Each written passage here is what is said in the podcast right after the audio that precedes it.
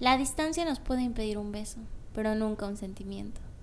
Bienvenidos a Voz Sin Filtros. Mi nombre es Dayana Ortega y el día de hoy seré su acompañante en este capítulo corto pero bonito. El tema del día de hoy fue un tema pedido, el cual es amor y relaciones a distancia. Antes de empezar, quiero decirles que soy una de las personas menos indicada para hablar sobre amor, pero de todas maneras les voy a echar ganitas. Creo que en esta pandemia que estamos teniendo con el COVID, es muy difícil mantener una relación de amistad o de amor. Como sea, es bastante difícil porque de todas maneras seguimos sin podernos ver bien, seguimos en línea tratando de chatear todos los días, pero a veces es difícil, chicos, es bastante difícil. Y sinceramente creo que aunque no sea tanta distancia, el COVID también nos ha distanciado bastante, nos ha distanciado bastante. Para mí una relación a distancia no es imposible. También partimos desde el hecho de que no tengo amigos en mi país. Ni uno solo, o sea, ni uno. La mayoría de mis amigos son de otros países y otros lugares diferentes. Y es bastante interesante la relación que se lleva con estas personas porque al fin y al cabo no somos del mismo lugar, no compartimos las mismas ideas ni las mismas culturas. Y es bastante genial el congeniar con gente diferente. Pero para mí sí se diferencia bastante entre una amistad a distancia y una relación amorosa a distancia. Una amistad es muchísimo más sencillo mantenerla porque si no te hablo hoy, si no te hablo mañana y si no te hablo en un mes, no pasa nada. Realmente no pasa nada, nuestra relación sigue igual, sigue pasando el tiempo y seguimos siendo amigos. Yo tengo muchos amigos que no les hablo hace meses, literal.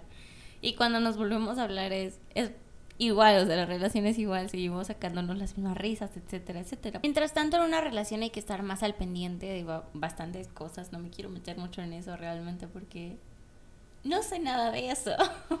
Pero desde mi punto de vista, si hay amor, el amor va a prevalecer y vamos a tratar de estar juntos a pesar de la distancia.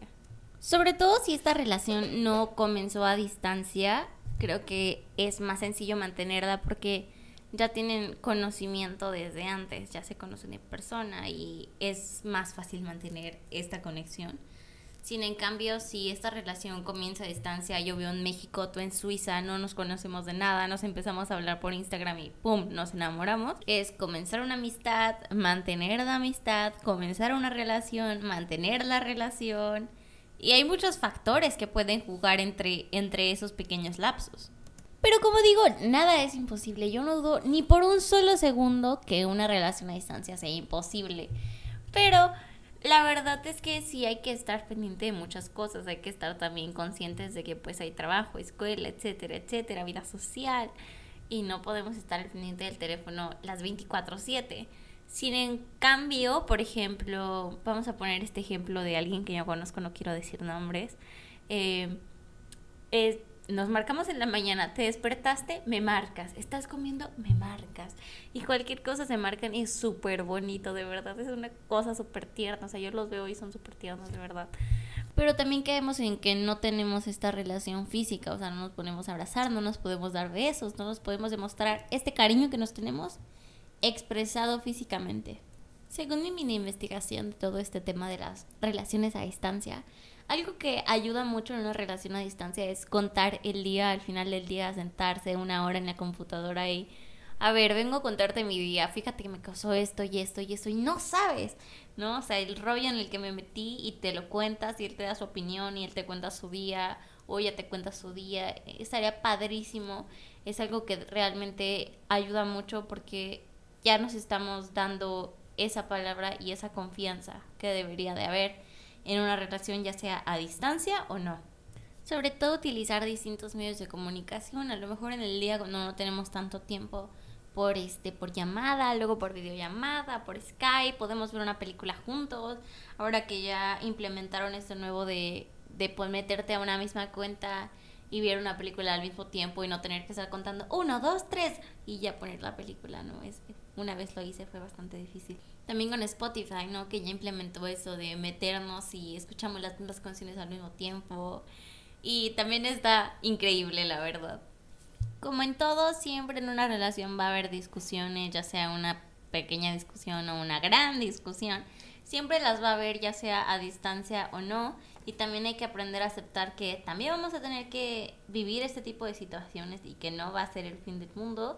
Hay que solucionarlas y sobre todo hay que hablarlas. También es el hecho de hay que utilizar nuestra imaginación, ¿no? Para mantenernos juntos y hacer cosas divertidas y diferentes y no caer en la monotonía.